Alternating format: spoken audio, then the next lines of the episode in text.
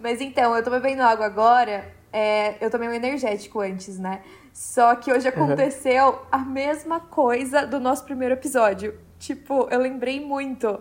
Foi exatamente o que aconteceu no primeiro dia. Eu vim para São Paulo, né, de novo. Uhum. É, bom, para quem não sabe, eu moro em São Paulo, mas meus pais moram no interior. E aí eu venho para São Paulo às vezes. E aí, eu fui pedir steak tartar de novo. Uh. Quando eu tava bebendo meu energético. Só que dessa vez eu liguei pro cara e eu falei, moço, toda vez que eu peço vem a maquininha errada. Será que você pode mandar certo dessa vez de e tal? e aí ele foi super fofo. Ele falou: não, eu vou mandar duas maquininhas. Se a primeira não der certo, daí você passa na outra. Beleza. Aí o cara chegou aqui para entregar, Ai. adivinha? Ai, deu tudo errado. De não novo passou, com a maquininha. Não passou meu cartão. e aí, eles mandaram do, duas maquininhas da mesma marca. E aí não adianta, porque, tipo, é essa que não passa, entendeu? Eles mandaram duas iguais. Iguais! Nossa! E aí, tipo, eu não sei nem o que vai acontecer, porque o cara falou: ah, eu vou ver lá no restaurante, daí qualquer coisa eu volto, é aqui pertinho mesmo. E até agora não me falaram nada, então talvez alguém toque o interfone aqui no meio, eu tenho que descer, mas eu ainda não ah, paguei. Ah, tudo bem. Mas, mas tu já comeu, pelo menos Sim. já garantiu o teu. É isso aí, uh -huh. assim tem que ser. E nem atende o interfone. Bloqueia. Já eu fingi é. que eu tô dormindo, tipo, é. nada tá acontecendo. Nossa, gente, demorou demais. Eu tô aqui esperando horas aqui, vocês não Nossa, sim, então. Não! E aí eu tava tomando energético e comi o steak tartar, igual ao nosso primeiro episódio. Então, Ai, hoje tá delícia. sendo um dia como aquele. E agora Boa. eu tô bebendo eu, água. Eu tô tomando uma Beats. Hum, uma Beats. Uhum, azulzinha. Qual? Azul? Azul. Beat Sense, que desperta os sentidos, pra eu ficar bem desperto aqui no podcast. Amo. É aquela dos signos ou não? É a normal? Não, essa não, essa é a normal. Normal. Não é publi, mas Anitta, se quiser mandar uma bits pra gente, a gente vai estar tá querendo sim, hein? Não é publi, mas poderia ser. Mas poderia ser, viu, Anitta? Ai, amo. A gente até divulga Grow From Real, hein? É, exato. tipo, a gente já vai estar tá bebendo, tipo, independente. É.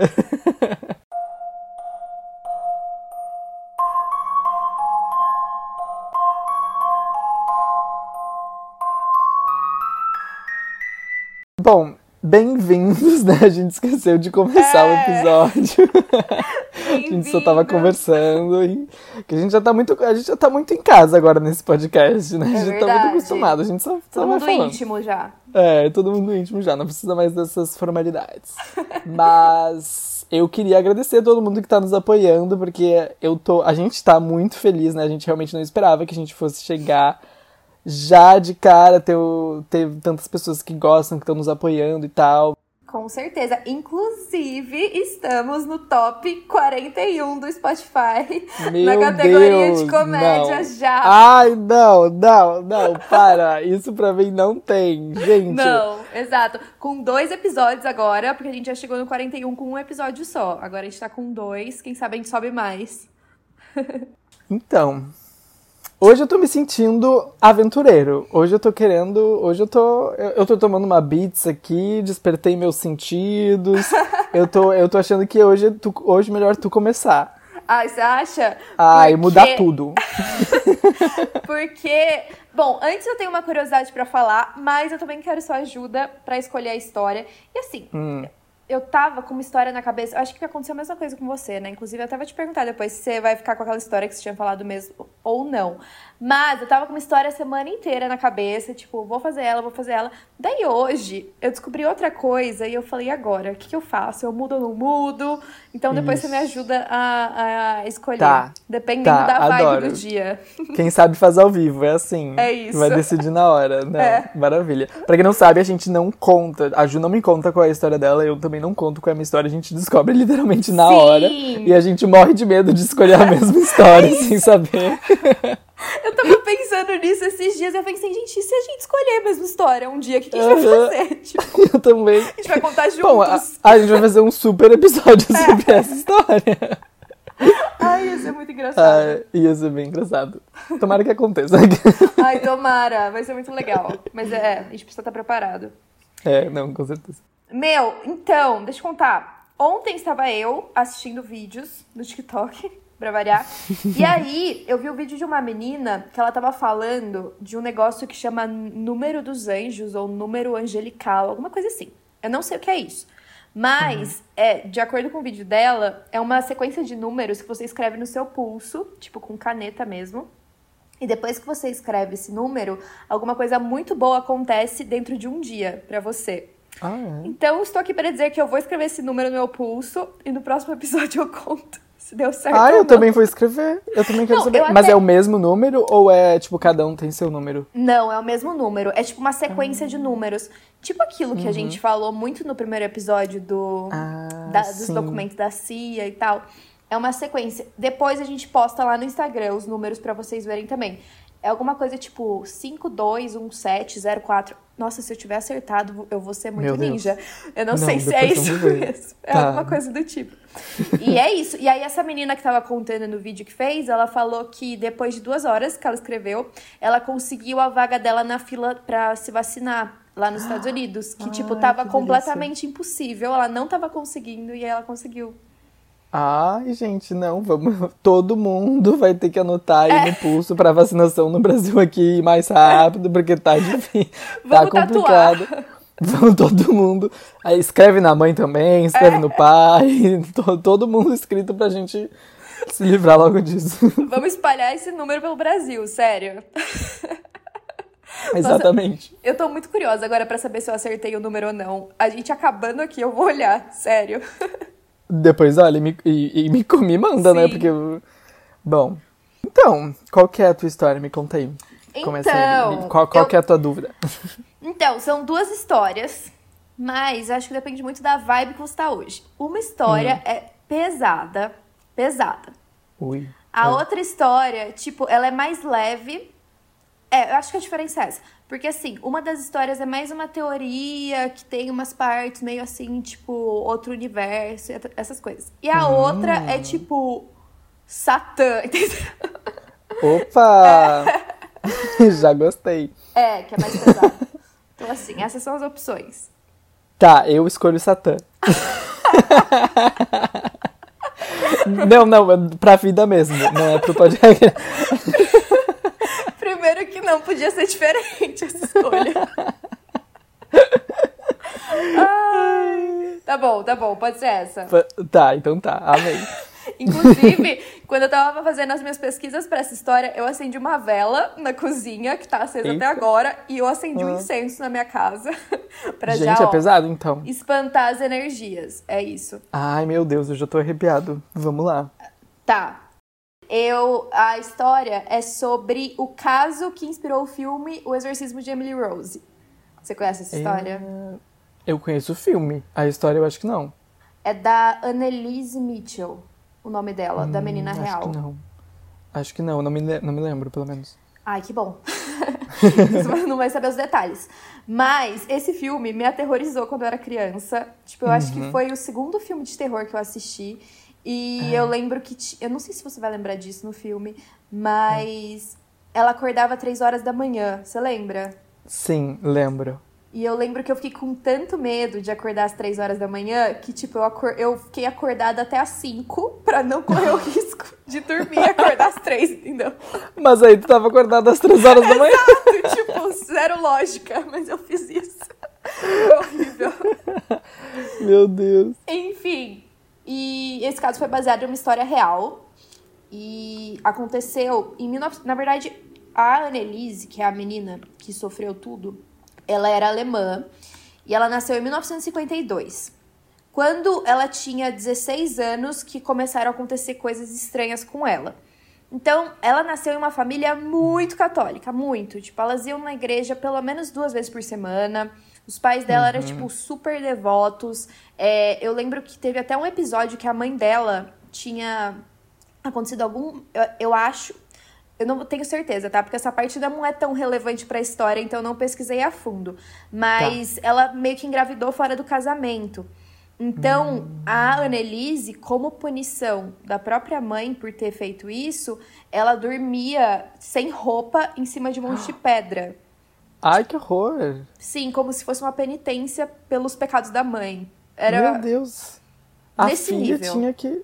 Nossa, e então ela já não era aceita, tipo, a mãe já desde o início não, tipo, não aceitava a Sim. filha. É, tipo, é, é, na, verdade, é, na verdade ela até aceitava, porque esse filho que ela teve não era a Annelise, era um outro filho, entendeu? Ah, tá, entendi. Só que a Annelise meio que. Eu acho que, como a família era muito católica, eles tinham essa coisa de todo mundo tem que pagar penitência pelos pecados. Enfim, eles eram muito fanáticos. E aí, Sim. com 16 anos, ela começou a ter convulsões. E aí, a família dela começou a desconfiar que ela pudesse ter epilepsia. E aí, ela foi medicada, mas os remédios nunca fizeram efeito. Ela Nossa. continuou tendo várias convulsões. Isso foi em que ano, sabe? 1952 mais 16. Ó, 1962, 62, 68. 68. É, Acho que é isso. 1968. É, Acho é. que é, né? Eu acho que é também, sou péssima com contas. É nesse momento que a gente vê que a pátria educadora falhou, né? A gente não tá conseguindo somar 16 num número par. Mas Tudo bem. Ah, bom, depois que ela foi medicada para as convulsões, para epilepsia e as coisas não funcionaram, o estado dela começou a piorar. Então, além das convulsões, ela também começou a ter várias alucinações quando ela rezava. E lembrando que, como ela era de uma família católica, eles estavam rezando o tempo todo. Só que ela começou Sim. a ter umas alucinações bizarras, tipo com sombras pretas, com imagens tipo meio demoníacas assim, que ela não conseguia explicar o que estava acontecendo. Como a epilepsia e essas alucinações começaram a piorar, ela foi finalmente internada em um hospital psiquiátrico. E aí ela ficou internada durante um ano. E também na época que ela estava internada, ela sofria de depressão. Então ela pensou em eh, se suicidar várias vezes. E ela também começou a ouvir vozes que diziam que ela estava condenada e que ela iria apodrecer no inferno. Ai, que horror, né? É nesse momento que a gente que a gente percebe o quanto a religião é pesada. Inclusive, nessa época, é, tinha muito aquela coisa, né? Religião e ciência sempre brigaram muito. Então, como a família era muito católica e eles estavam levando ela no hospital psiquiátrico cheio de médicos, as opiniões deles batiam muito. Então, né, tipo, eu acho que a Annelise tinha todas essas crenças de ser alguma coisa além do que a medicina estava falando, mas os Aham. médicos acreditavam que não. É aquele não existiu meio termo, né? do- de ambos os lados, praticamente. Tipo, a ciência só ali focada no que realmente é palpável e racional, e que a gente sabe que existem várias coisas que não têm explicação e que a ciência não consegue explicar, então não tem como ser tudo racionalizado. E a religião, por outro lado, que é totalmente negacionista, né, com a ciência, então... Sim.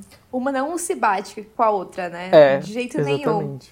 Bom, depois que os médicos entupiram ela de remédio, eles começaram a co- desconfiar de várias coisas. Que ela tinha esquizofrenia, que ela estava sofrendo mesmo de epilepsia, que ela tinha aquela esquizofrenia paranoide, que a pessoa fica muito descontrolada. E deram vários remédios, mas nenhum deles estava, tipo, nem amenizando o que ela estava sentindo. Ela continuava tendo as visões, continuava desesperada, ela tinha muito medo do que estava acontecendo. E aí, ela começou com um comportamento muito, muito, muito bizarro. Primeiro que toda vez que ela via algum crucifixo ou qualquer instrumento, relíquia religiosa, ela não chegava perto, ela não tocava. E em uma viagem que ela fez com as amigas também, ela se recusou a tomar água benta. E aí todo mundo começou a desconfiar, achou tudo meio estranho, ainda mais que pra eles, né, isso tava dentro Sim. do dia a dia, então não tinha Do- por da que ela não, não é, não tinha por que ela não tá querendo. Aham. E aí ela começou a ficar bem descontrolada. Tipo, ela começou a fazer xixi e cocô no quarto dela, no, no meio do É. quarto, assim, no chão. E aí depois ela lambia. Ai, que horror! Essa parte é bem nojenta. Eu vou tentar falar essa história de uma, tipo, de um jeito mais ameno, porque Tá. tem muita coisa. Mas depois ela comia insetos, ela comia aranha, ela arrancava a cabeça de passarinho e comia. Ai, que... E isso ela tinha quantos anos? Ah, ela tava internada por um ano. Não deu certo, ela já tinha uns 18. Uns 18, então, tipo... Ah, Ela já era mais Virou do velha. avesso. bra- É, ela já era mais velha, então, tipo, não, Sim. não era, tipo, uma criança psicopata, né? Tipo, não- Não. E aí ela Bizarro. começou a comer carvão também. E, e o que ela fazia, ela ficava, tipo, agachando e fazer, Como chama esse exercício que você. Agachamento? Óbvio. É. Aga- agachando e levantando. É. Ela ficava fazendo tipo 500 a 600 agachamentos por dia. Até romper Nossa, o ligamento do joelho. Sim. Ai, que horror. E aí, ela- e mesmo depois que o ligamento do joelho dela estava rompido, ela continuava fazendo os agachamentos, mesmo com ele rompido. Ai, que dor. Sim. E enfim, daí ela arranhava a parede, ela falava com uma voz muito estranha que ninguém reconhecia.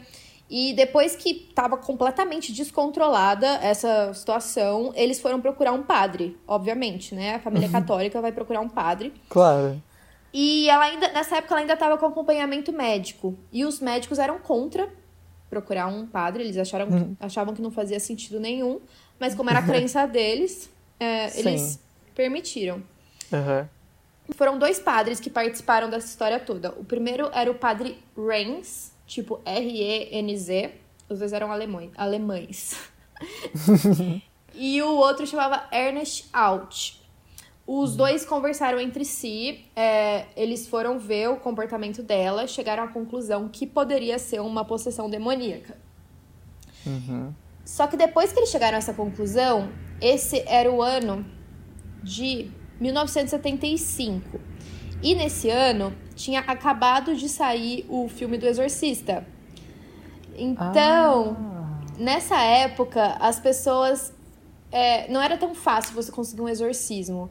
Quando você entra em contato com a Igreja Católica, eles precisam autorizar. Mas para eles autorizarem, como tava nessa febre do exorcista e todo mundo assistindo o filme, Ah, claro. Tinha muitas pessoas que. Todo mundo tava pedindo o É, exorcismo ali tava na, todo na mundo casa. possuído, entendeu? tava aquela loucura. E então eles precisavam de provas de, de coisas que ela tava fazendo pra ver se realmente é, ela precisava de ajuda ou não pra um bispo autorizar em nome do Vaticano. Então, todo exorcismo até hoje precisa de uma autorização do Vaticano. Ninguém pode fazer sem eles autorizarem. Bom, eles foram, ficaram lá na casa dela. Nessa época ela já não estava mais internada, ela voltou para casa, já que os medicamentos não estavam fazendo efeito e ela só estava piorando. Então eles começaram a observar o comportamento. E aí é por isso que depois que eles conseguiram a autorização da igreja, eles conseguiram documentar todos os exorcismos. É, eles gravaram áudios, fizeram vídeos, para depois ter provas de que aquilo estava acontecendo mesmo. Principalmente por estar nessa época de estar batendo tanto, né, a ciência com a religião. Sim, ainda mais com o filme que devia estar essa discussão super Sim. alta na sociedade, né? Tá, e, e tem esses vídeos? Então, meu, Ai, não. Então, o que acontece, né? Quando eu tava pesquisando essa história, eu sabia que tinha o áudio dos exorcismos. E eu falei, eu fiquei curiosa, né? Eu falei, vou ouvir. Eu comecei a Ai, ouvir. que horror, eu chamo. Ah, Não, mas não tem o vídeo, é tipo só o áudio mesmo, e aí tem a legenda pra você saber o que eles estão falando. Só que a voz Ah, tá. dela, eu juro, eu nunca vi uma coisa desse tipo. Tipo, eu fiquei muito assustada. Eu acho que eu ouvi um minuto e meio, no máximo, e ela tá falando uma voz horrível, que não tem como uma menina da idade dela falar com uma voz dessa. Tipo, meio gutural, Aham. assim, sabe? E aí, bom, daí, daí eu fiquei com medo, tirei. Aí passou um tempo, eu falei, nossa, Júlia, que boba, vai lá ouvir, né? Nada demais. Fui dar uma segunda chance. Meu, tem umas partes que o padre fala com, com ela, né? Que no caso seriam com os demônios que estavam possuindo ela. E ela responde, e de repente tem uns latidos, e alguém, tipo, grunhindo. E parece que é mais de uma pessoa falando ao mesmo tempo, sabe? E é ela. É ela. E aí, no fundo, tipo, no meio da frase sai um, um latido, uma coisa assim. É muito, muito Caraca, bizarro. E aí eu não consegui bizarro. ouvir mais, eu tirei. Já, já, já rezei um terço Não, depois. Eu nem pretendo, eu nem pretendo. Não está em meus planos ouvir. Apesar de que eu Sim. fiquei curioso, mas. Uhum. Eu acho que nem o Exorcista, o filme, eu assisti até o final.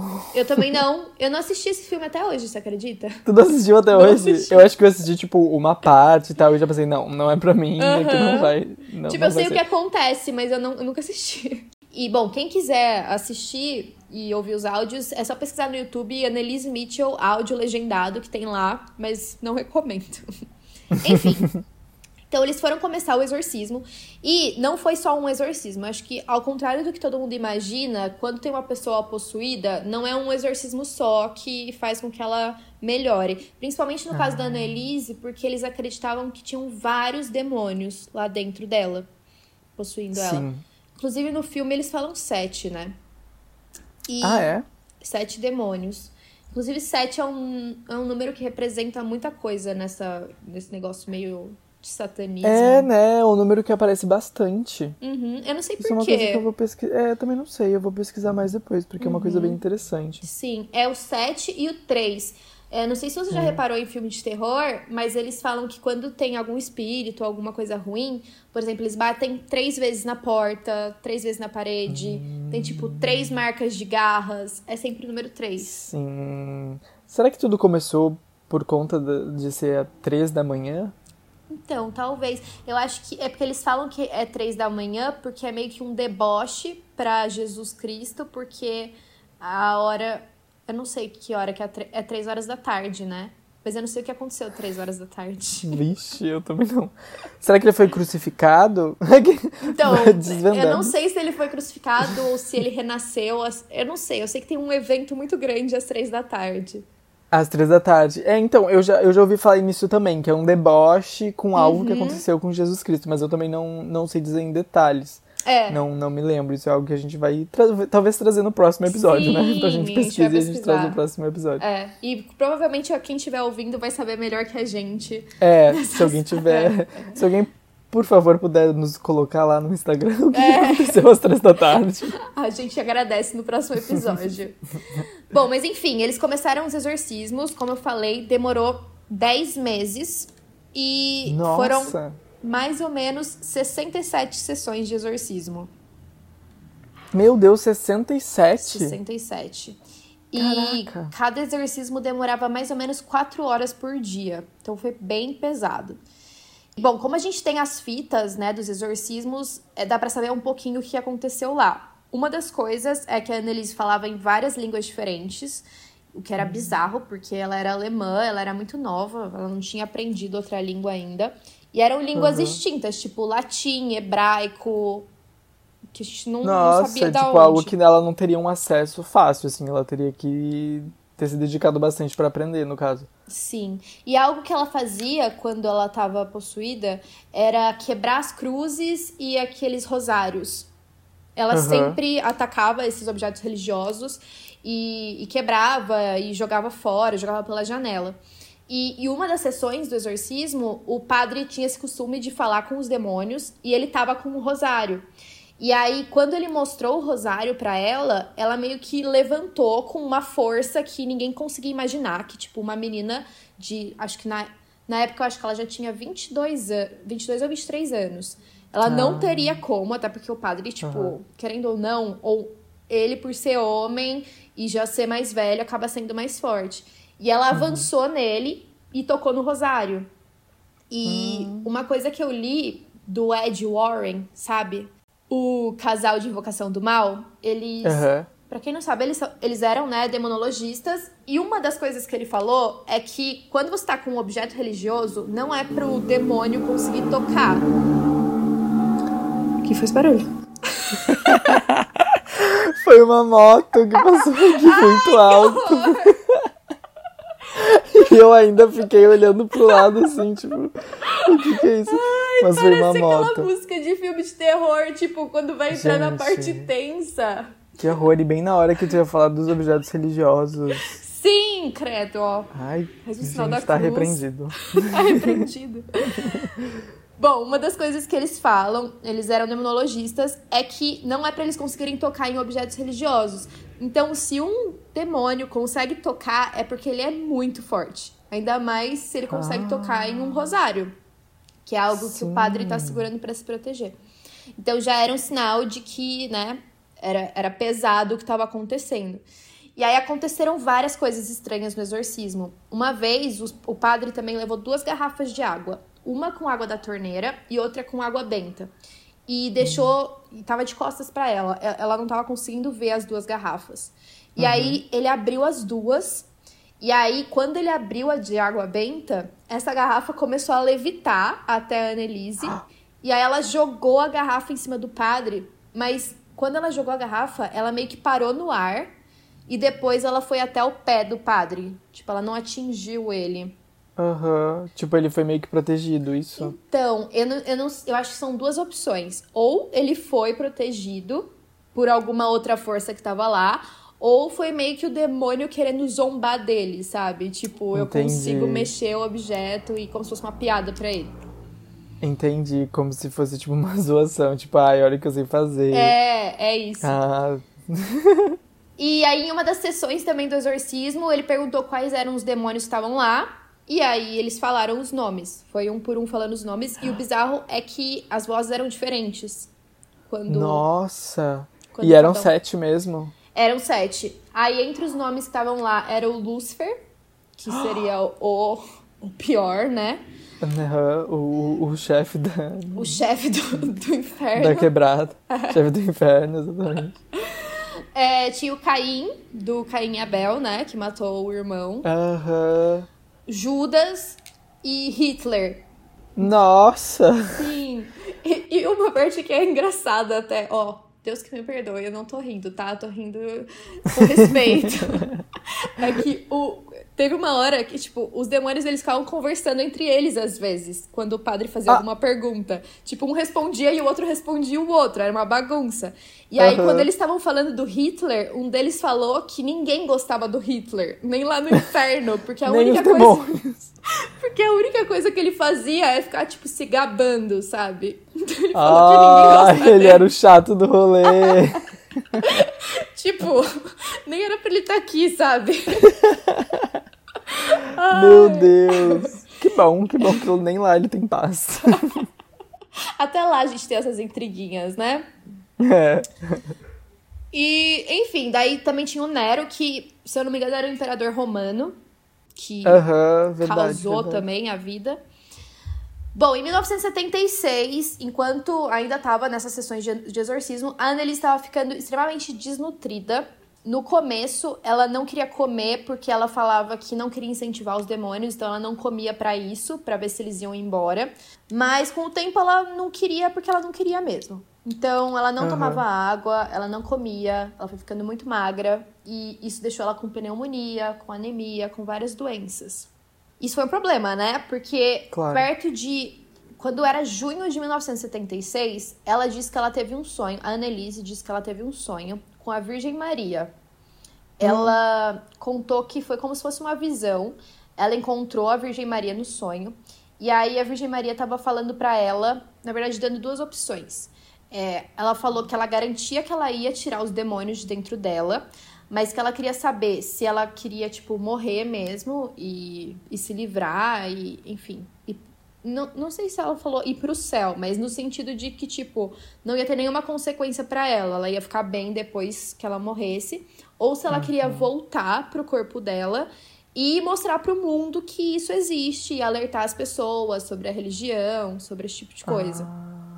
Essas são as palavras da Annelise, né? Aham. E aí, conversando com ela, ela depois ela acabou optando por ficar, mas a Virgem Maria deu três dias pra ela decidir o que, que ela queria fazer. E aí, depois desses Ó, três 3 aí dias. de novo. É, é verdade. Número 3 de Né? novo, que bizarro. Deu três dias pra ela decidir, e aí ela falou: depois desses três dias, eu vou fazer eles irem embora. E é isso. Nesses três dias que ela deu, ela ficou completamente livre da possessão. Ela ficou bem, ela brincou com a família, ela conversava, ela dava risada. Era como se nada tivesse acontecido. Aham. E aí, no quarto dia, ela acabou morrendo enquanto ela tava dormindo. Tipo, morreu dormindo. Só Ela morreu? Morreu. Só que no dia anterior, eles estavam fazendo mais uma sessão de exorcismo, porque a Annelise contou da visão que ela teve. E quando eles estavam fazendo essa sessão, é, os demônios falaram que eles estavam indo embora. Então o padre falou assim: é, quando vocês estiverem indo embora, eu quero que vocês falem, tipo. É que eu não vou saber traduzir essa palavra, mas tipo, hail. he- sabe, tipo. Ah, tá. sabe como se tipo, fosse um, real- um real- cumprimento? Sim, tipo cumprimento. Sei, É. sei, sei. pra Ave Aham. Maria. E aí, cada vez que eles falassem isso, ele ia saber que eles tinham saído do corpo dela. Aham. E aí ele pediu para que eles falassem, e aí eles foram falando, e, tipo, eles odiaram, obviamente, né? Porque ele. E, e muitas vezes você consegue até ouvir nas gravações que eles estavam com medo. Eles estavam falando, tipo, ela tá chegando, ela tá vindo. Nossa. Uhum. Nossa, até me arrepia. Tô arrepiado. Eu me arrepiei ao mesmo tempo. Ai, não acredito. Meu Deus. Socorro. Ai, que horror. É, a Annelise, um pouco antes de morrer, ela disse pra mãe dela que ela tava com medo. Mas quando os demônios estavam quase saindo, eles falaram para os padres que eles queriam ir embora, mas que eles não estavam conseguindo. Então muitas Ah. pessoas acreditam que, de fato, eles ficaram presos no corpo da Annelise pra mostrar, né? O que a, que a Virgem Maria tinha falado, pra mostrar Ah, pro mundo pra mostrar o que aconteceu. Enfim. Sim. Bom, daí ela morreu. Depois disso, óbvio que teve uma comoção com esse caso. É, o caso teve o nome de. é, Não era o nome da cidade onde ela morava, ficou Klingenberg caso Klingenberg. Ele teve muita repercussão e as pessoas começaram a desconfiar, e os médicos também ficaram sabendo da situação dela quando ela morreu, porque ela estava desnutrida. E Uhum. os padres e o casal, que eram os pais da Annelise, foram processados por homicídio por negligência, como se eles tivessem deixado ela morrer, porque ela não comia e não bebia nada por quase um ano, mais ou menos. Meu Deus. Sim. Tipo, óbvio que ela comia e bebia alguma coisa, né? Porque ela não sobreviveria Sim. um ano sem. Mas foi, tipo, Mas ela, não foi ela emagreceu substancial, assim. Uhum. E tem as fotos dela quando ela morreu, perto da morte dela, ela tava horrível. E, bom, eles foram julgados. Nossa, minha história tá gigante, né? bom, eles foram julgados. Quando chegou no tribunal, ficou aquela divisão. De um lado estavam os padres e de um lado estavam os médicos. Porque os médicos alegavam que se ela tivesse ficado no hospital psiquiátrico com eles, eles nunca teriam deixado isso acontecer. Eles não iam deixar ela sem comer e sem beber nada. E a família defendendo que era uma possessão demoníaca. Então, foi um dos primeiros, uma das primeiras vezes que foi pro tribunal um caso de alegação de possessão demoníaca. Depois a família acabou sendo acusada e os padres também. Eles pegaram uma pena de seis meses, se eu não me engano. Ah, eles foram condenados. Foram. Mas eles acabaram não ficando presos. Aham. Tipo, acho que depois teve uma permuta lá da pena. Então eles foram condenados por negligência. E, e aí teve aquela polêmica e abriu muita discussão, né? Se existe possessão demoníaca ou não. E aí, uma, Claro. um, um tempo depois do julgamento, teve uma mulher que ela era médium e ela teve uma visão de que o corpo da Annelise ainda estava intacto dentro do caixão. Depois de meses enterrado, que já era pra ter começado a se decompor, né? E, e aí a família pediu pra exumar o corpo. Eles deram uma outra desculpa, falaram que na verdade era porque tinha sido enterrado às pressas, mas eles queriam ver a situação do corpo. E disseram que eles não tiveram acesso ao corpo. Eles até fizeram a exumação, mas não tem foto. É, ninguém. ele- a alegação das pessoas que trabalhavam lá no necrotério era de que não, que ela já estava sendo decomposta no processo normal. Mas parece que eles pegaram ela pelas pernas e pelos braços para trocar o caixão. E para fazer isso, o corpo tinha que estar conservado. Sim. E então, algumas pessoas acreditam que eles só quiseram abafar o caso, que realmente o corpo era Não estar gerar- intacto, Não mostrar. gerar mais polêmica, alguma coisa Uhum. assim. É, porque o- se o corpo tivesse intacto, era porque era alguma coisa sobrenatural mesmo, né? Sim. Mas aí a gente Nossa. não conseguiu ver. Que bizarro, que bizarro. Eu fico Sim. pensando, tipo, na época, né, a discussão que isso deve ter gerado. Uhum. E.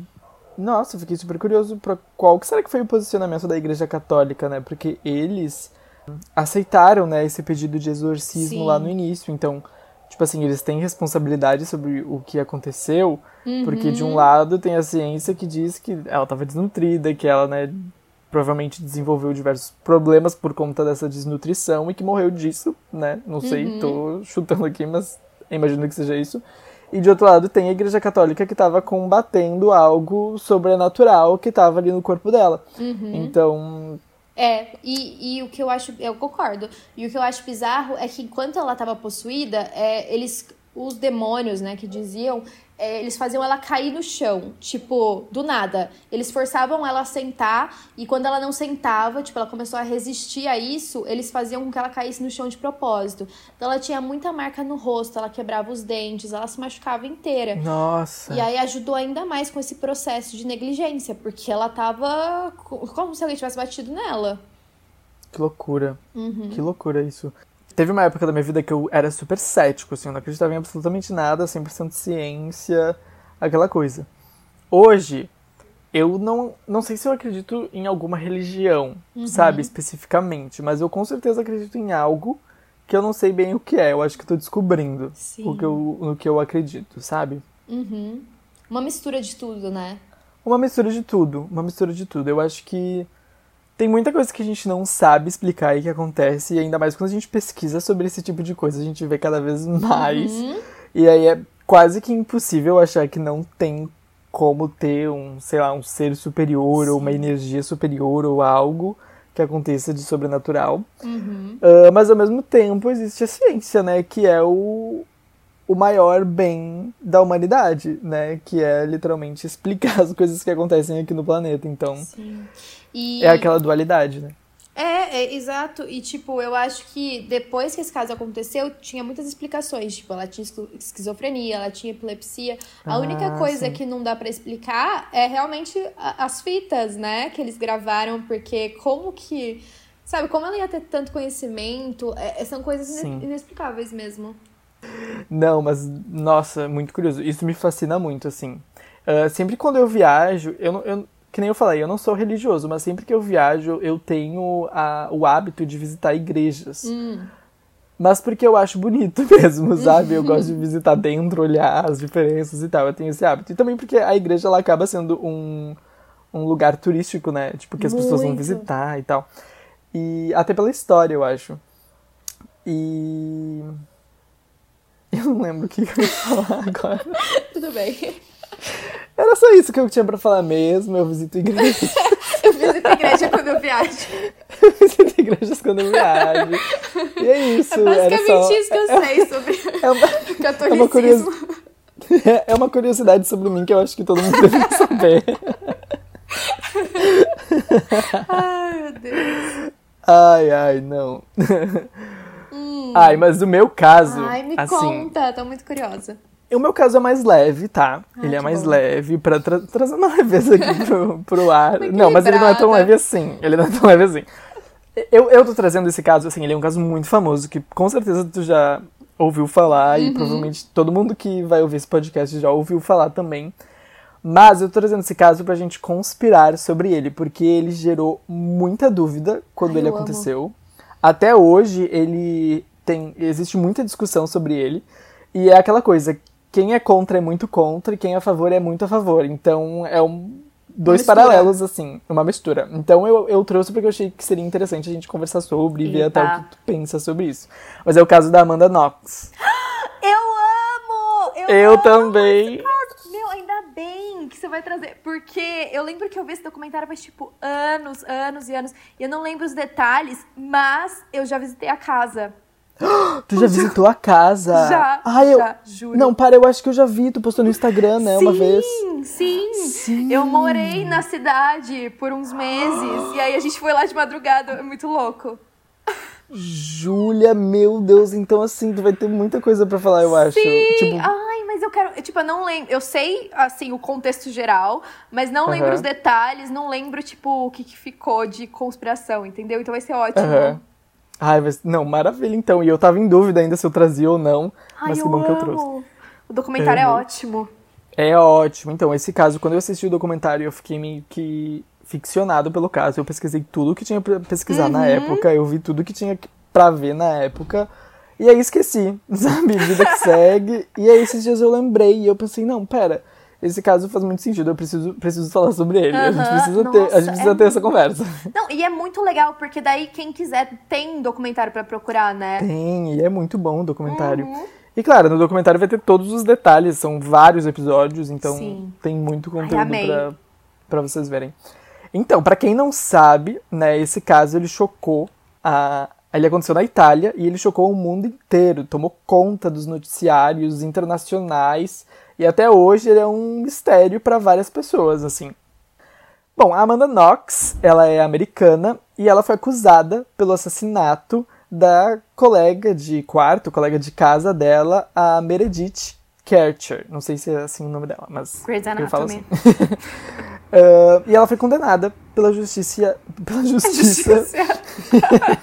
já tô falando italiano aqui, já tô entrando no clima. pela justiça italiana. e ela sempre afirmou ser inocente. E, bom, ela conseguiu uh, reverter o julgamento, ela foi condenada, ela conseguiu reverter e foi absolvida. E é um caso muito doido, porque ela foi condenada, aí ela foi absolvida, aí depois ela foi condenada de novo, porque cancelaram a absolvição, e aí cancelaram a condenação e ela foi absolvida de novo. Nossa, mas tantas vezes? Eu não lembrava Várias, disso. Sim. E foi, foi por anos, assim. E como teve muita repercussão na mídia, e como tava literalmente o mundo uh, de cada disso. lado falando disso, uh, foi um debate muito grande, assim. Então, eu acho que essa é a explicação. Eles arrastaram durante anos e foi uma discussão muito ampla e ninguém tinha certeza de nada e tal, tal, tal. E aí acabou que ela foi condenada, absolvida, condenada, absolvida.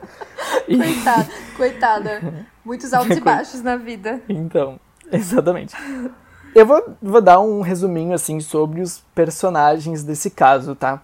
Amo. Em primeiro tem a Amanda Knox, né, que como eu falei, ela é americana, ela nasceu no estado de Washington, nos, nos Estados Unidos, obviamente. e ela era de uma família rica. Né, os pais dela se divorciaram quando ela era muito jovem. E ela estudava linguística na Universidade de Washington e ela foi para a Itália fazer um intercâmbio. Ela pretendia ficar lá por um ano, dez meses, na cidade de Perugia. É. Acho que é assim que se fala. É assim? É. é assim? Então dá, ela trabalhava, ela estudava lá, na, em Perugia, na Gente, Itália. eu acho que eu entendi essa história total errado, porque eu achei que ela tinha ido fazer faculdade lá, sabe? Ficar todos os anos. Não, ela foi fazer intercâmbio. Hum. Foi, foi fazer intercâmbio, ela ia ficar, tipo, um ano, assim. Nossa, que cagada, hein? Que cagada, exatamente. e o segundo personagem, que também é importante, é o Raffaele Solecito.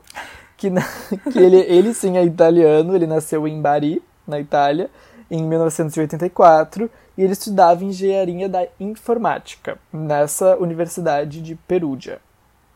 E ele morava sozinho e ele era conhecido, né, por ser tímido, mais calado, mais reservadão, assim, bem aquele estereótipo de quem faz TI, sabe? Uhum. Normalmente, não que todo Esquisito. mundo seja assim, mas o estereótipo que existe é que a pessoa é quietinha e ela... É, hã? Não, eu falei esquisito, mas desculpa. Se você, se você. O meu irmão faz, no caso, tá? Ele tá bem ofendido agora com esse comentário. Meu ex-namorado também. Eu sei, eu sei como é esse tipo. Ah, não, então pode falar mal mesmo. É. Traumas. E o terceiro personagem é a Meredith, né? Que é a vítima.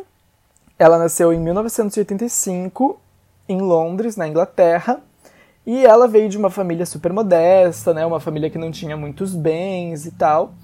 E, enfim, nós temos aí três personagens, um de cada canto do planeta, que se encontraram, né, nessa cidade, Perúdia, que é uma cidade universitária, né, que recebe vários jovens, né, alunos estrangeiros, vão para lá seguido. E aquela coisa de cidade universitária, né? Sempre tem festa, sempre tem bar, sempre Ai, tem balada. Saudades. Saudades, exatamente. Gatilho. E a Meredith dividia uma casa com outras três estudantes e uma delas era a Amanda Knox. E ela, a Meredith, ela era conhecida por ser super inteligente, ela era super dedicada com os estudos, ela era bem cuidadosa, sabe? E super popular, assim, também. Não era aquela coisa de que ela só estudava, ela ia pra festa também. Uma jovem, né? Uhum. Normal. Normal. E dizem que era comum ela, a Meredith e a Amanda, se desentenderem por conta da casa. Tipo, questão de organização mesmo, sabe? Uhum. Uh, porque a Amanda, ela era aquela jovem rica, sabe? Que viaja, que tá sempre na balada, que tá sempre postando, que tá Não quer fazer nada da vida. Exatamente. E a Amanda, ela tinha o costume de levar pessoas desconhecidas para casa para fazer festa, sabe? Uma social e tal. E ela não avisava as outras colegas uhum. da casa. E óbvio que isso gerava, tipo, um atrito, assim, mas nada que, tipo, fizesse elas brigarem, ou que elas eram inimigas. Não. Ela só. aquela coisa normal de convivência. Uhum. É, ela sempre. Exatamente. Uh, e bom, a Amanda, ela conheceu o Rafael, Rafael, ou sei lá como é que fala o nome dele. Ele tinha 23 anos quando eles se conheceram e eles falam que assim, eles sentiram uma atração muito louca, uma coisa muito forte, assim, desde a primeira vez que eles se viram e que foi instantâneo. Ele morava sozinho, então, consequentemente, a Amanda vivia na casa dele, né? Se teu namorado Típico. mora sozinho, tu vai viver lá na casa dele e ela voltava para casa para pegar roupa, para tomar banho, essa coisa, né? Um fato curioso é que eles se conheceram, né, eles se conheciam só há cinco dias e eles já estavam nesse amor intenso, entendeu? De não se desgrudar Nossa, Nunca. eu achei que era mais tempo, meu Deus. Não, cinco dias. Isso é um- é um fato importante porque depois a mídia pega esse fato e explora ele bastante. Nossa, pessoas emocionadas. Pessoas emocionadas. Mas exploram, tipo, pra realmente prejudicar a imagem da Amanda, falando que ela era promíscua. Sabe aquela coisa bem machista? Sei. Que a mídia faz, né? A gente Aham, sabe. com certeza. E, bom, na noite de Halloween, o Le Chic, que é o bar em que a Amanda trabalhava, estava muito agitado, tinha muito cliente. E no dia seguinte, consequentemente, não tinha ninguém, né? Porque era 1 de novembro, todo mundo saiu para fazer balada no Halloween, numa cidade universitária. E aí o chefe da Amanda mandou uma mensagem para ela dizendo que ela não ia precisar trabalhar naquele dia. E é aí onde tudo começou. Porque algumas horas depois, né, a colega de apartamento da Meredith seria brutalmente assassinada. Ela levou 46 facadas. Meu Deus. Elas dividiam Sim. quarto ou não? Então, ah, o que eu achei. Tem alguns sites que eu achei que falam, falavam que elas eram colegas de quarto. E outros falavam, falavam que, ela- que elas eram colegas de casa. Então, assim, eu não sei se há, de repente, alguma, algum erro de tradução. Aham, ou se ninguém tem certeza sobre isso. pode ser. Nossa, mas 46 facadas é muito. É muito. Tipo, foi realmente um crime violento, assim, não foi uma coisa acidental ou algo. ah, como, como que se fala? Um crime, tipo. Ah, do calor do momento, sabe? Como acontece um, um, um, um roubo que a pessoa vai lá e mata. Não. Rapidão, Foi né? realmente. Foi uma coisa. É. Foi uma coisa que. de ódio, assim, parece, né? Uhum. Pelo menos a impressão que eu tenho, né? Isso sou eu falando, não é. Não, mas faz sentido. Faz total sentido. né? Então, e nessa noite, enfim, a Meredith, ela, quando ela, ela tinha 21 anos, quando ela faleceu, ela tava voltando pra casa, né, depois de uma festa, e ela tava sozinha em casa. Então, assim, muito difícil dizer o que aconteceu porque não tinha ninguém lá. E aí, o que que acontece? A Amanda, ela mudou um pouco as versões dela pra polícia. Na primeira versão, ela conta, foi ela que achou a casa, né? Ela foi a primeira a entrar dentro de casa depois do que aconteceu. Então, a primeira versão, ela falou que ela e o namorado não se desgrudaram a noite inteira, ficaram juntos, assistiram um filme da Emily Poulain, fumaram ali uma verdinha, Tudo na casa foram- dele, né? tudo na casa dele, e foram pra cama, né, fazer aquela cachorrada, como diria o Gil do Vigor. e aí, no dia seguinte, a Amanda foi pra casa pra tomar banho, trocar de roupa, como ela sempre fazia, e a porta tava meio entreaberta, assim. Mas da até casa? então ela. Da, da casa? casa. Ah, tá. Mas até então ela não desconfiou de nada, porque assim, a gente tem que pensar que é uma cidade pequena na Itália, então é super seguro, esse tipo de coisa não acontece lá, sabe? E, e lá na Europa as pessoas elas têm realmente esse costume de nem sempre trancar a porta de casa, não é que nem aqui que a gente né, não A pode. gente fica em choque. Imagina a gente trancar tudo, exatamente. Lá eles têm esse costume realmente, né? Enfim, ela foi, ela entrou, não deu muita bola pra porta, foi pro banho e no banheiro ela encontrou algumas gotas de sangue. Mas ela disse que ela também não desconfiou das gotas de sangue porque eram poucas. Então ela imaginou que alguém tinha se cortado com um gilete, se depilando e tal, algo normal que acontece no banheiro realmente. É, eu acho que eu não ia desconfiar também. Eu acho que eu também não. Tipo, se fosse pouca, eu acho que eu não, não ia dar muita bola, assim. Ia ser algo que eu ia notar, óbvio, mas eu não ia dar muita bola. É, eu também não. E aí, quando ela saiu do banho, ela encontrou algo que aí sim fez ela pensar sobre, porque alguém tinha defecado na privada e não tinha dado descarga. Simplesmente. Simplesmente. E aí foi isso que ela pensou: opa, opa, tem algo errado aqui, hein? Porque isso não era algo que acontecia lá na Comum. casa. Exatamente, não era al- algo comum. Mas, eu- mas, tipo, eu fico pensando até que ponto a gente desconfiaria realmente de alguém ter entrado na casa. Eu não Então, sei se isso eu é acho. suficiente pra mim. Pra mim não seria. Óbvio que não. Eu ia achar um nojo. É. Eu ia ficar, meu Deus do céu, quem é que foi que. Eu ia tirar uma foto e botar no grupo da casa, sabe? Quem foi o porco que fez isso daqui. Mas, eu não ia falar que desconfiar. era é, alguém de fora, né? Não, não ia desconfiar. Eu também não. Né? Mas ela desconfiou. Foi, ela, ela pensou, epa, isso tá errado, alguma coisa aconteceu aqui. E aí ela foi, chamou o namorado dela, ela não investigou mais, ela chamou o namorado dela. Ele foi lá e aí eles começaram, eles perceberam que o quarto da Meredith estava trancado e que uma das janelas tava, da casa estava quebrada. Aí eles começaram a chamar por ela, ela não respondia e eles chamaram a polícia, né? Hum. Uh, um fato também importante para a história é que os policiais que foram não eram policiais de assassinato, de cenas do crime, por exemplo. Era tipo polícia local, sabe? Da cidade de rua, mesmo. assim. Então eles não estavam acostumados uh, com cena de crime. Sabe que existem vários protocolos e tal que tem que seguir. Não encostar Isso é em um nada, detalhe- né? Exato, isso é um detalhe importante pra gente saber. Quando os policiais arrombaram a porta do quarto dela, eles se depararam com aquela cena de crime horrível, né? Literalmente uma carnificina, quase. Nossa, que E isso horror. foi. Isso, isso foi a, a versão da Amanda, né? Primeira versão. A primeira versão. O promotor do caso, né, que ficou com o caso futuramente, ele conta, até no do documentário da Netflix, ele fala que desde o início ele sabia que não tinha sido um roubo. Tipo, ele nunca teve a dúvida de que tinha sido um roubo, porque não tinha, não estava faltando nenhum objeto de valor. E além disso, o assassino ou os assassinos, a gente não sabe, tinha tapado, né, coberto o corpo da, da vítima. Ah, e ele disse que isso acontece quando o assassino é uma mulher, né, que a mulher ela tende a cobrir o corpo de uma Ah. vítima mulher. Entendi. Exatamente. E que isso não aconteceria se fosse um homem. Tipo, pra Mas não, assim- não deixar o corpo exposto, assim. Isso. Ah, que seria tipo um cuidado, sabe? Tipo. Uhum. Enfim, eu não sei qual, é, qual foi a, a justificativa, mas ele tem a certeza de que nenhuma era assassina mulher. faz isso e que o homem não se preocupa com isso. Nossa, que Então, assim, interessante. É bem interessante mesmo. Mas assim, isso não incrimina a Amanda, sabe? Porque isso é muito fraco, assim, pra tu deduzir que ela foi a assassina, né? Uhum. É, só por um, um detalhe, né? Tipo. Um detalhe. O corpo Exatamente. coberto. Exatamente, não tem como tu prender alguém porque, ah, não, o corpo estava coberto, só pode ter sido tu.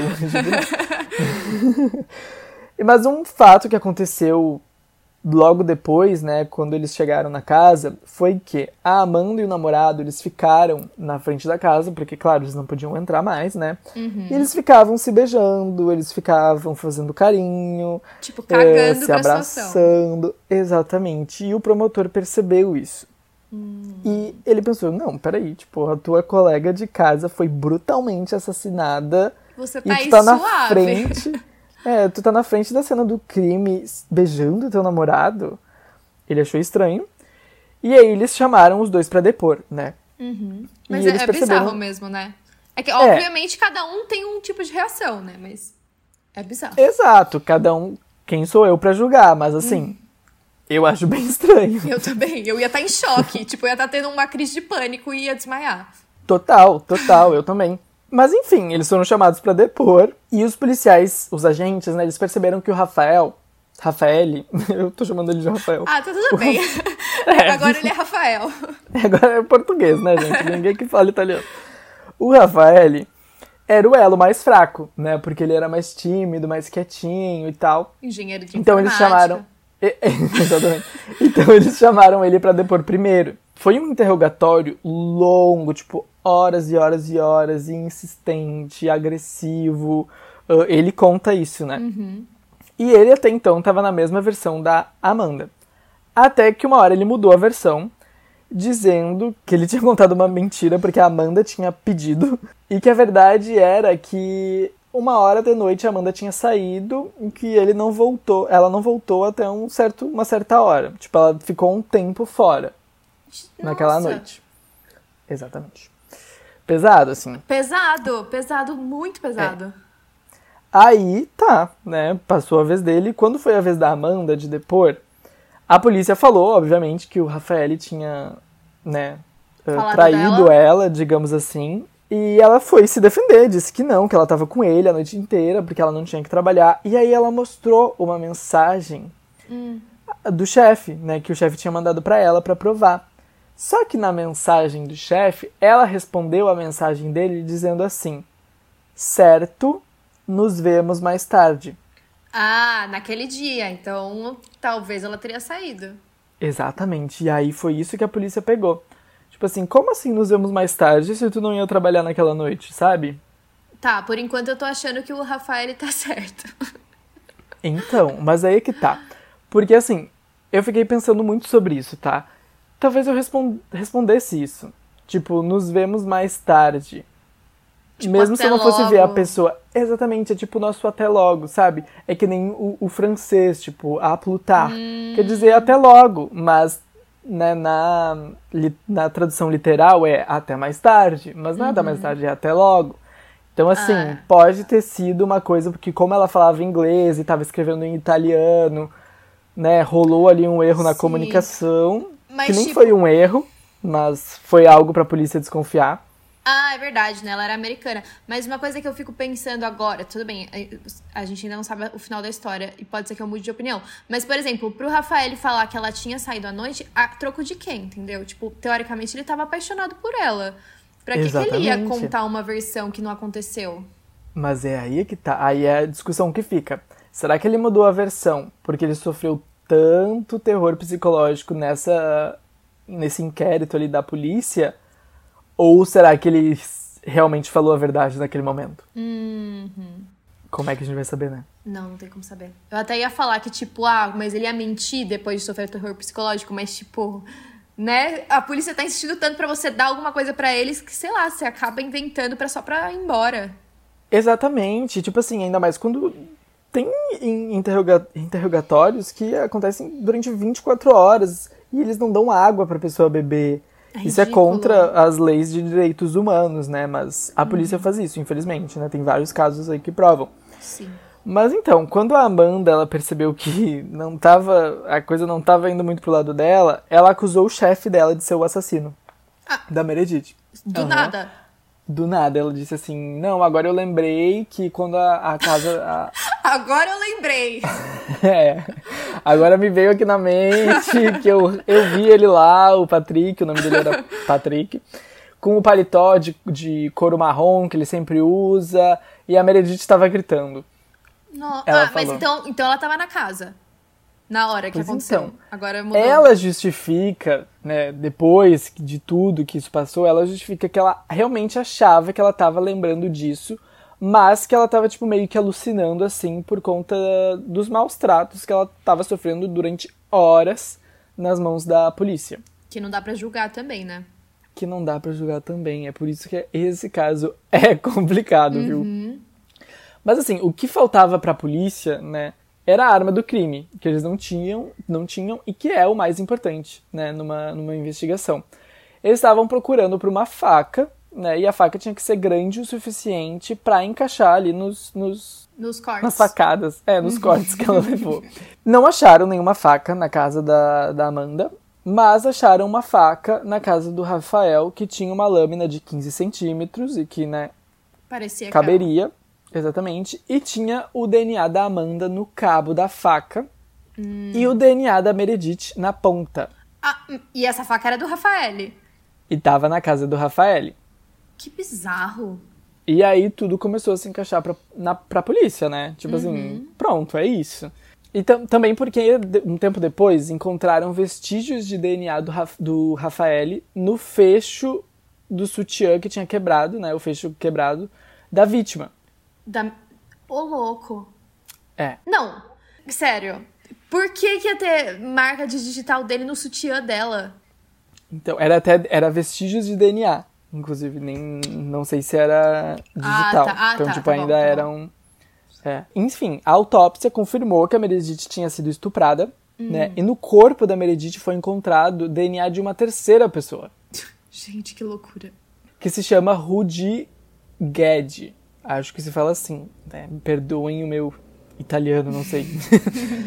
É, e ele já tinha sido condenado por tráfico, né? Esse Rudy Guedes, então por isso que a polícia tinha o DNA dele. Ele tinha 21 anos na época. Quando ele foi, ele fugiu, né? Esse caso é muito doido, porque assim, ele foi viajar um dia depois do crime, olha só que coincidência. Eita. Tava na Alemanha, ele foi pego na Alemanha, ele foi extraditado pra Itália, né, quando tava se- sendo procurado. Como se ele estivesse quando ele foi- fugindo. Exatamente. E quando ele foi depor, ele disse que ele conhecia a garota assassinada, era assim que ele chamou ela, ah, que ele tinha conhecido ela um dia antes do crime acontecer e que no dia seguinte ele foi na casa dela realmente, mas eles não fizeram nada, porque nenhum dos dois tinha preservativo.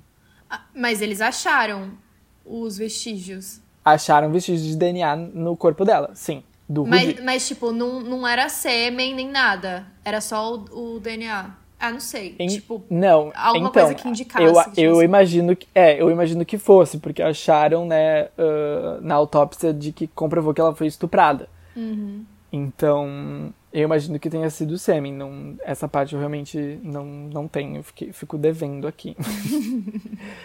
Mas assim, e aí eles não tinham camisinha e ele não, eles não fizeram nada e ele falou que ele foi no banheiro. Foi no banheiro e tal. ah, pode e aí, ter sido o culpado pelo banheiro. Exatamente. E aí depois ele disse que ela- ele ouviu a Meredith gritar e aí ele saiu correndo e viu um cara, um homem, que ele não conseguiu vi- ver o rosto muito bem porque estava escuro, era da noite. E o homem saiu correndo, assim, viu ele e saiu correndo pela porta da frente. E foi aí que ele viu que a Meredith estava sangrando. Ah, ele viu Ele viu. Uhum. e ele não fez nada. Ele fugiu pra Alemanha. Ele fugiu pra Alemanha, exatamente. Então, assim, um pouco suspeito, eu diria, sabe? Acho que um Até pouco. pela própria história dele mesmo. e aí, assim, o Rudy ele disse que ele conhecia a Amanda e o Rafael. Rafael, o Rafael, não sei mais. Porque eles, né, conheciam ali, é uma cidade pequena e tal, universitária, o povo se conhece mesmo. Que eles conversavam já de vez em quando, mas que eles não tinham nada a ver com o caso, que eles não estavam na casa, que não tinha nada a ver, que eles não estavam envolvidos com o caso. Só que no dia do julgamento dele, ele mudou. Ele Ai, disse que Deus. sim, que ele viu claramente, através da janela, a Amanda Knox se afastando, assim, a silhueta dela indo pra longe. Ai, talvez ele tenha aproveitado a oportunidade, já que sabiam que estavam caindo em cima dela, né? Ou não também, vai saber. Ou não, vai. Exatamente. Ou era um esquema dos três Uhum. e eles tinham combinado, vai saber, sabe? Nossa.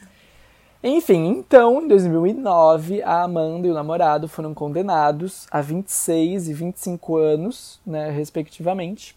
E caso encerrado, né? É isso, estão ali presos. Mas e o, Só que não. o Rude também foi O condenado? Rude também, Ah, o Rude tá. também foi condenado.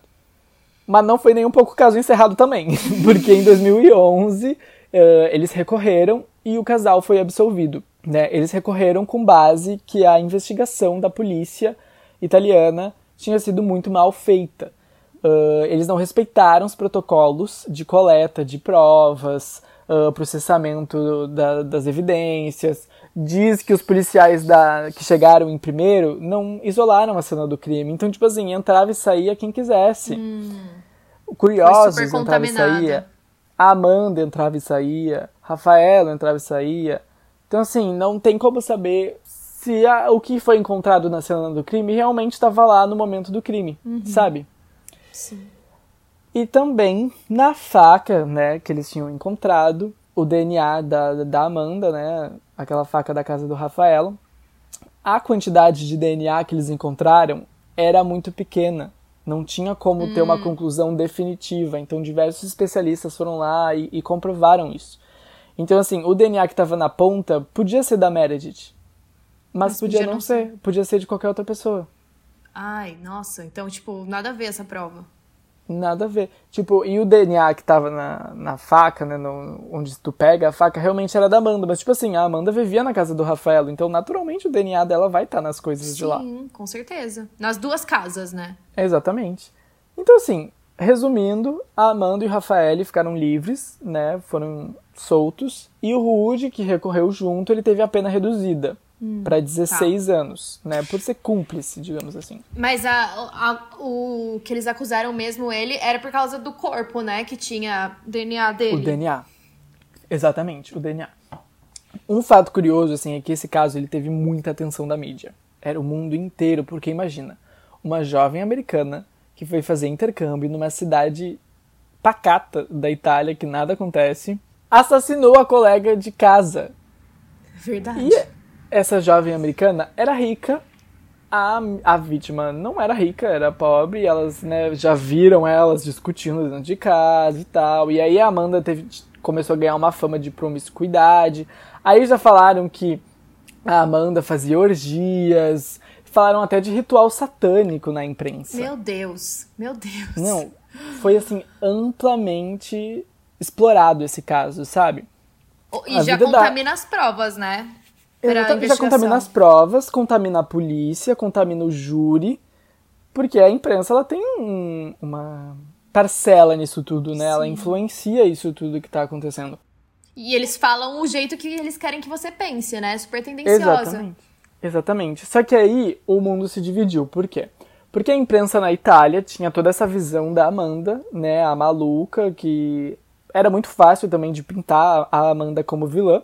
Uhum. Que chegou lá na cidadezinha da Itália que causou o caos na cidade, entendeu? Só que no outro lado, a imprensa uh, dos Estados Unidos estava do lado da Amanda. Eles falavam que era que isso era anti-americano, né? A Hillary Clinton chegou a se interessar pelo caso, o Donald Trump, que na época não era não político, era né? presidente. Né? Exatamente. Ele pediu um boicote contra a Itália por causa desse caso. Então, tipo, imagina, sabe? Gente. A menina ali, jovem, que foi fazer um intercâmbio e o mundo inteiro parou, sabe? É muito Meu louco. Meu Deus, que loucura. Total. Mas assim, a, a história ela fica ainda mais bizarra por conta da, da corte italiana. Porque assim, em 2013, a corte anulou essa absolvição que eles tinham. Simplesmente. Depois de dois anos que elas já estavam soltos. Aham, uhum, anulou, mas claro, nisso a Amanda já estava nos Estados Unidos há muito tempo, então para ela tanto faz. ela não ia ser presa, né? Os Estados Unidos não ia mandar ela para lá ela e o namorado foram condenados de novo uh, em 2014. Nossa, mas tinha outras provas? Ah, eles mudaram, tipo, eles falaram, não tinha novas provas, mas eles mudaram, porque no início eles falavam que era uma orgia, né? Uhum. Que a Amanda tinha organizado a orgia, uh, que ela tinha convidado o namorado dela e o Rudy. E aí a Meredith não tinha concordado, achou um absurdo, e aí eles meio que elas brigaram e tal, e aí ela forçou essa agressão sexual, e aí a Meredith ia, falou que ia chamar a polícia, e aí eles mataram ela. Uhum. Foi essa a primeira alegação. E aí eles mudaram, tipo, a segunda, né, nessa, nesse segundo, nessa segunda condenação, falando que a, a Amanda e a Meredith tinham, tipo, discutido, que não tinha mais orgia. Eles tiraram a orgia da parada. Entendi. Também, né? Como assim eles chegaram nessa conclusão? É, exato, do nada. Do, do nada, nada, teve uma orgia. Exatamente. Mas aí eles foram condenados de novo e em 2015 a Corte Suprema da Itália, que é tipo o nosso STF, uhum. absolveu eles por vez. Tipo, acabou. É isso aqui, martelada final, estão absolvidos. Mas a Amanda ela foi condenada por ter uh, acusado o chefe dela, né? Ah, é tipo, verdade, ela meio que mentiu. Né? Aleatoriamente. Exatamente. É, totalmente aleatório essa parte. Mas eles e... conseguiram, então, excluir o chefe. Tipo, mostrou que não tinha Sim. nada a ver. Ele tinha um álibi super forte. Tipo, ele ficou preso três meses. Ah. Até que comprovaram o álibi dele e ele foi solto. Nossa, que loucura. Uhum. Mas a Amanda também ela já tinha cumprido essa pena de três anos, porque ela ficou em prisão preventiva na Itália, né? Hum. Enquanto Aí ela estava em julgamento. né? Exatamente. O Rudy Gued, né, ele tá. Até, até hoje ele tá preso na Itália. Então ele que acabou sendo condenado pelo crime da Meredith. Levando a culpa. Exatamente. Ou não, né? Ou ele realmente foi culpado. Mas aí a, a pergunta que fica: quem mais estava com ele, com o Rudy, se ele foi culpado? Ele foi o único que fez as 46 facadas? Por que, que ele deu tantas facadas se ele recém tinha conhecido ela? Ele é, tinha é... tanto ódio assim dela? Tipo, conhecer ela no dia anterior. E se eles estavam se encontrando é porque, sei lá, tinha um interesse, né? Claro, exatamente, em ambas as partes. Ou será que ele inventou esse interesse também? Talvez ele invadiu a casa e foi e ela estava lá e aí ele decidiu estuprar ela, vai saber. É... A, a, autópsia concluiu que a Meredith ela lutou uh, antes da morte. Ou seja, né? ela então, se sentiu assim, ameaçada, né? Era... É. Quem mais estava no quarto? Tipo, ela lutou só com ele? E ainda assim levou 46 facadas? Ai, tem um nó na minha cabeça. É, é louco, né? Muito! Ai, que saco, eu odeio esses casos sem solução que a gente nunca é. vai saber. A Amanda, até hoje, diz que é inocente. Ela escreveu um livro sobre as, tipo, um memoir, né, que é tipo uhum. um livro de memórias, né, sobre isso.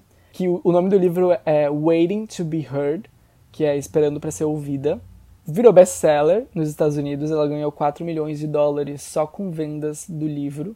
Mentira. Ela chegou aí na Itália depois para escrever esse livro. Ela voltou corajosa, eu achei corajosa. Corajosa. Eu não, eu não sei se eu, se eu teria essa coragem. Eu não ia voltar nunca mais. E ainda mais que ficou completamente dividido, né? Os italianos odeiam ela. Uhum. E ela virou uma celebridade nos Estados Unidos. Total. Ninguém acredita que foi ela lá, né? É. Meu, que doido. E o que você acha? Você acha que foi quem?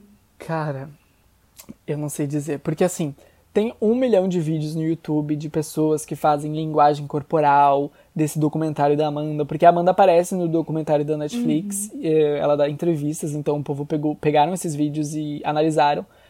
E aí tem várias explicações, sabe? Das mais diversas. Então, assim, só ela vai saber se ela é inocente ou não. E eu achei enfim. esse documentário meio tendencioso, porque eu achei que a intenção do documentário era mostrar que ela era inocente. Então, eu também, eu senti a mesma coisa. Ah, isso até é uma das críticas do documentário. Ah, eles falam que não, que na verdade eles queriam mostrar as relações humanas nesse que envolveram esse crime, que realmente é bem interessante, né, todas essas relações. Mas não sei se eu acredito não, hein? Também não sei, não. Enfim, mas a história toda é muito suspeita. É muito suspeita. Ah, no início eu tinha certeza que tinha sido ela. Eu olhava, ela dava entrevista e eu olha- olhava pra cara dela e eu falava: Aqui ó, olha o jeito que essa menina tá falando. ela é muito culpada, gente. Fria. Ela não tava nem Para- aí, né? Parecia. Ela não, ela não parecia estar nem aí. Mas aí depois, conforme tu vai assistindo mais, tu pensa: Não, coitada. A injustiçada, É. Amanda Knox, a injustiçada pela mídia. Então, assim, é muito difícil. É muito É difícil. muito difícil. a gente julga com base nas nossas experiências, né? E talvez ela é assim, talvez ela é fria mesmo, talvez tudo que ela passou fez ela ficar assim. Uhum. Então, assim, vai saber o que tava passando na cabeça dela, sabe? Não dá pra saber mesmo. Exato.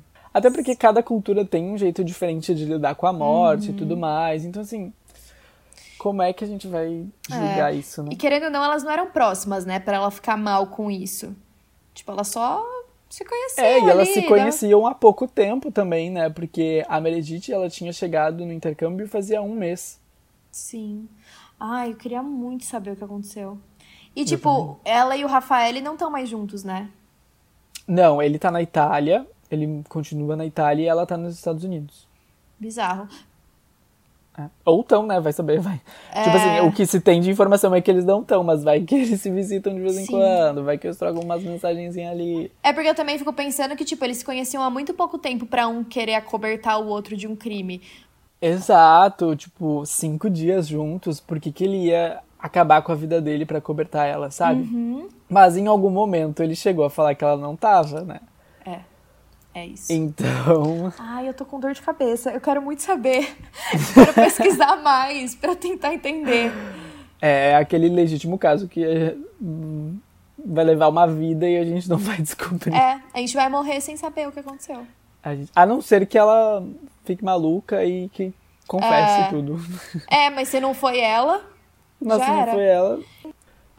Bom, intenso, né? É muito intenso, não. Pra gente pensar. Sim. uma lição, uma lição pra gente ficar pensando aqui. Quebrando a cabeça sem conseguir dormir hoje à noite. É, é mas nem, nem tem como, assim, porque é um caso muito conhecido por conta disso, né? Por não ter solução. Então, não vai ser a gente que vai descobrir. Ai. Até porque a polícia não divulga tudo, né? Eles nunca divulgam tudo. Eles sabem muito mais que a gente, né? É. Ai, que saco. Bom, amei. Achei que foi ótima a história. Relembrar tudo Ah, que isso. bom. Então tá, então é isso. É isso. O episódio de hoje ficou gigante. Ficou gigante, mas valeu super a pena. Sim, foram duas histórias ótimas, eu acho. É, e bem diferentes. Sim. E obrigado a todo mundo que, que ouviu até o final. Segue É a gente isso. aí, deixa um likezinho aí. E até a- o próximo domingo. É isso. Assistam os documentários, os filmes, comentem o que vocês acharam. E a gente se vê na próxima história.